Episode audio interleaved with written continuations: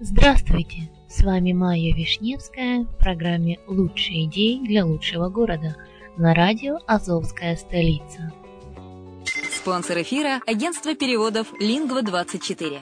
Мы поможем вам осуществить качественный перевод с учетом лингвистических и культурных различий между языками.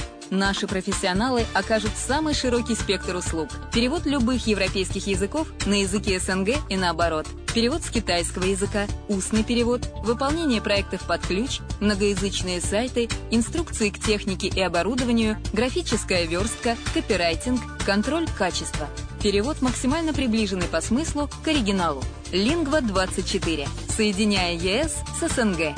Наш адрес в интернете lingva24.net. Река Кальчик в Мариуполе. Возможные водные маршруты.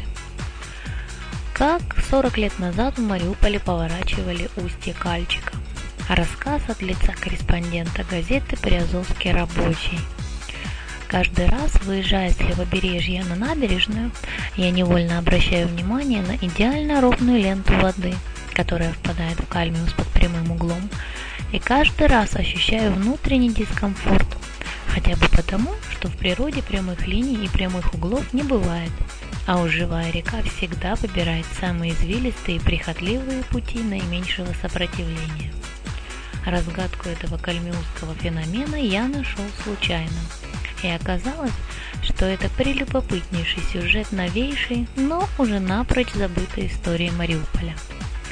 Этой весной я много работал со старыми картами Мариуполя разных лет. В частности, изучал трехверстную карту Шуберта 1890 года, план порта в реке Кальмиус 1923 года, даже аэрофотоснимки гитлеровского Люфтваффе 1944 года – и не мог не заметить, что ни на одной из карт прошлых лет нет сегодняшнего прямого русла. Карты свидетельствовали, что еще в недавнем послевоенном прошлом Кальчик впадал в Кальмиус совсем в другом месте, почти на километр северо-западнее, за первым крутым изгибом Кальмиуса. Когда, кто и по какой причине изменил природное устье Кальчика в месте его впадения в Кальмиус? Казалось бы, ответ простой – но найти его оказалось непросто. Его не знали даже такие авторитетные историки-краеведы, как Сергей Буров, Аркадий Проценко, Валентина Зиновьева. В Краеведческом музее столицы Приазовья тоже никакой информации не было. Мне даже сказали, что о самом факте поворота русла знают, держат эту тему в уме и будут рады любому достоверному рассказу. Проконсультировать меня не смог даже легендарный Макс Фингельштейн, бывший знаменитый главный инженер комбината «Ждановстрой» и руководитель практически всех крупных строек Мариуполя за последние полвека. Макс Леонидович сказал мне, я приехал в Мариуполь в сентябре 1959 года, так что устье Кальчика, вероятно, повернули раньше, иначе я бы запомнил эту стройку.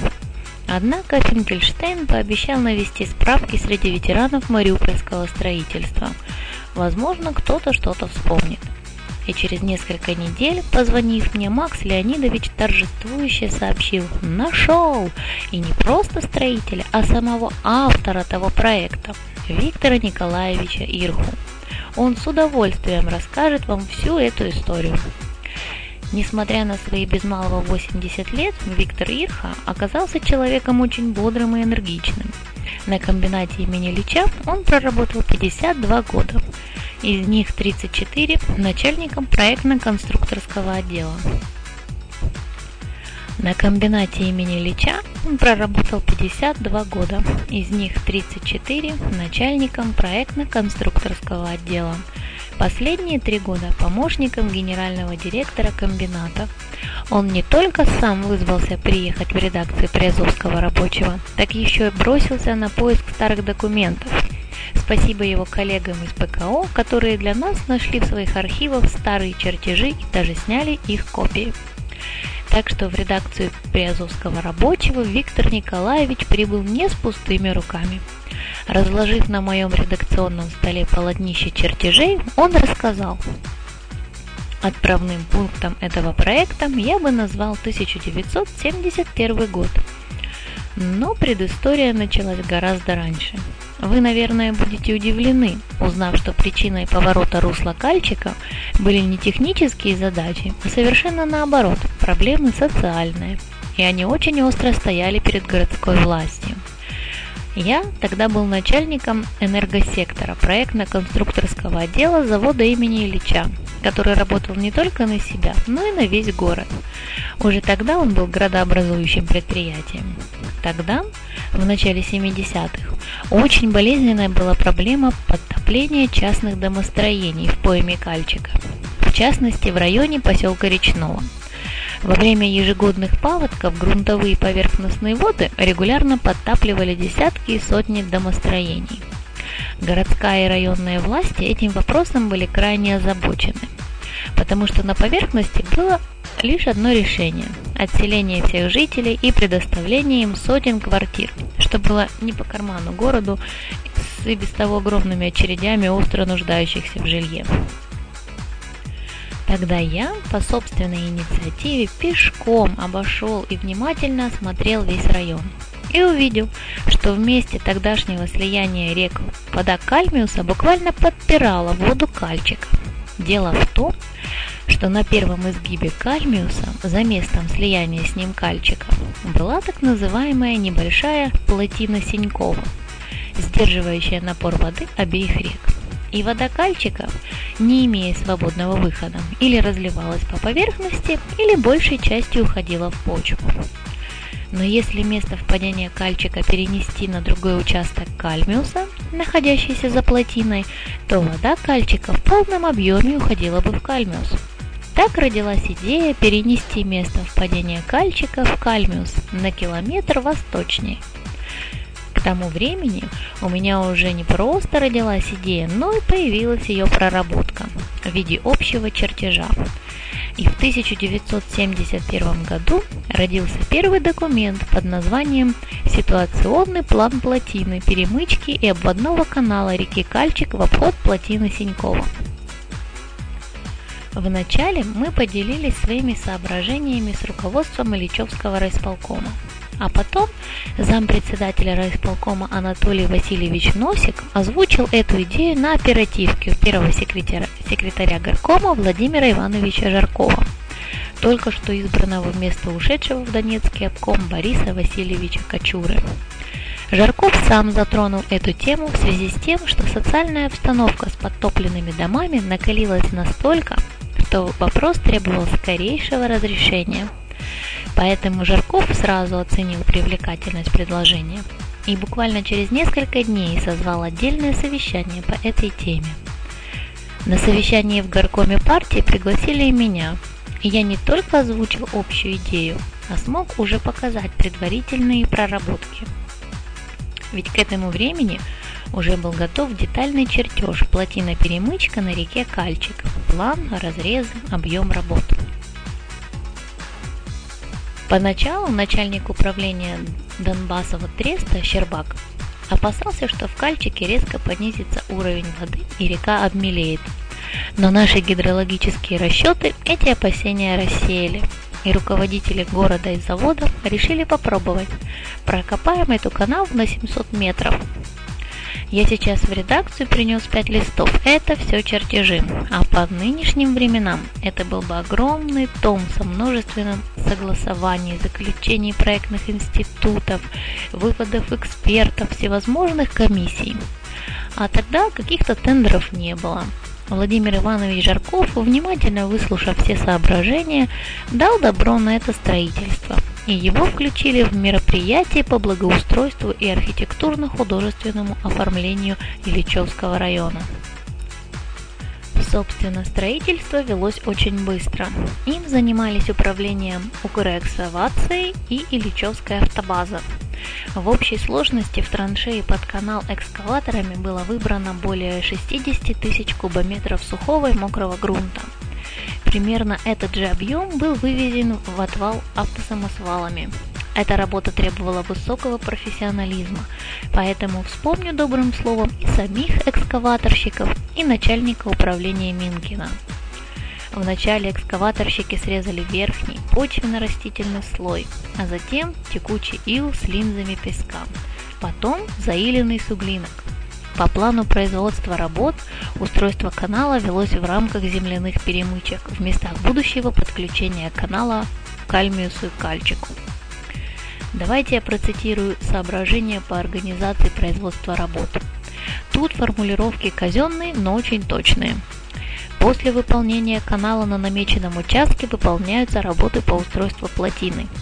По мере готовности плотины перемычка на включении канала в реку Кальмиус разрушается, а через перемычку со стороны реки Кальчик делается перепуск для перелива воды из реки Кальчик с отметки существующего уровня воды – После окончания работ по строительству плотины перемычка со стороны реки Кальчик полностью убирается. Когда экскаваторы разрушили перемычку между Кальчиком и обводным каналом, вода устремилась в Кальмиус по новому руслу средней глубиной полтора метра. И только после этого была засыпана перемычка, отрезавшая Кальмиус от места прежнего впадения в него Кальчика. Для надежности в основу перемычки в землю было вбито 140 железобетонных шпунтов. В таком виде эти участки сохранились и до сих пор. И когда мы пустили воду по каналу, уровень кальчика упал почти на метр. Вода окончательно и навсегда ушла из подвалов, и страсти жителей затихли. Жители добротных домов были рады, а те, кто очень рассчитывал на переезд в новые квартиры, были, конечно, разочарованы. Но для города экономия была колоссальная, так как отпала необходимость выделения сотен квартир. Добавлю еще один важный момент. Пойма кальчика вызывала постоянную тревогу санэпидемстанции и была включена в план противомалярийных мероприятий, потому что заболоченная местность представляла потенциальную опасность. А когда русло кальчика ушло в новый канал, была снята и эта серьезная проблема. Для меня, журналистом, в этой истории есть еще один показательный момент. Пуск этого канала прошел в совершенно будничной обстановке. Не было толп корреспондентов, ни кинохроники, ни духовых оркестров, ни красной ленточки, ни при каких приветственных речей. Объясняется это просто. В те времена объем промышленного строительства в столице Приазовья был просто гигантским – только что завершилась многомиллиардная всесоюзная ударная комсомольская стройка Азовстальского стана 3600. Строители перешли на столь же значимые и важные объекты. И в этом масштабе 700-метровый канал был мелочью, не очень достойной общего внимания. Ведь даже финансирование нашего поворота рек не было проблемой. На мой вопрос о деньгах на эту стройку Ирха ответил откровенно – я сейчас даже не помню источник. По-моему, завод Ильича спокойно профинансировал эту стройку за счет так называемых неучтенных капиталовложений. Деньги у завода были колоссальные, и в этом масштабе стоимость нашего канала ничтожна. И вот что показательно. Нашу беседу Виктор Николаевич Ирха закончил на неожиданно оптимистичной ноте – Наверное, все помнят, что несколько лет назад в районе Экстрим-парка по инициативе тогдашнего гендиректора комбината имени Ильича Владимира Семеновича Бойко была расчищена пойма Кальчика. Там даже набережная появилась, отдыхающие на лодочках катаются. Мало кто знает, что тогда же расчистили и этот канал устья Кальчика – Напомню, что тогда же планировалась и расчистка устья Кальмиуса от рыбного порта и вверх по течению до Волонтеровки. К огромному сожалению, эта работа так и не была проведена. Но я абсолютно уверен в том, что рано или поздно вопрос расчистки Кальмиуса станет очень острым. Хотя бы в интересах комбината имени Ильича, водозаборы которого стоят на Кальмиусе потому что в период паводков вместе с водой в насосы и механизмы попадает огромное количество речного ила, что наносит комбинату большой вред. Мы сегодня говорили о прошлом, но я хотел бы озвучить и надежды на будущее. На то, что когда-нибудь и расчищенный Кальмиус оденется в каменную набережную, а по его воде будут плыть лодки с отдыхающими мариупольцами. Что ж, добавить можно лишь то, что теперешняя набережная Кальчика в районе парка Гурова имеет незаконченный вид. Она сделана лишь на одном берегу реки, да и не имеет ограждений, как у классических набережных. По архитектурному решению здесь просится мощение правого берега Кальчика и пешеходный мост между ними. Идеальное место для свадеб и встреч влюбленных. А если весь ансамбль увенчать храмом какого-нибудь Игнатия Мариупольского с хорошей подсветкой, место может стать действительно визитной карточкой города. Это более реально, хотя с прицелом на туристическое будущее города Рано или поздно город все равно трансформируется из города-производителя в город-поставщик туристических услуг. Такой водный маршрут можно было бы запустить от парка Гурова до водных станций Центрального морского пляжа. По примеру Амстердама и его водных автобусов. Что ж, посмотрим, каким будет будущее. А на сегодня все. С вами была Майя Вишневская в программе «Лучшие идеи для лучшего города» на радио «Азовская столица». Услышимся!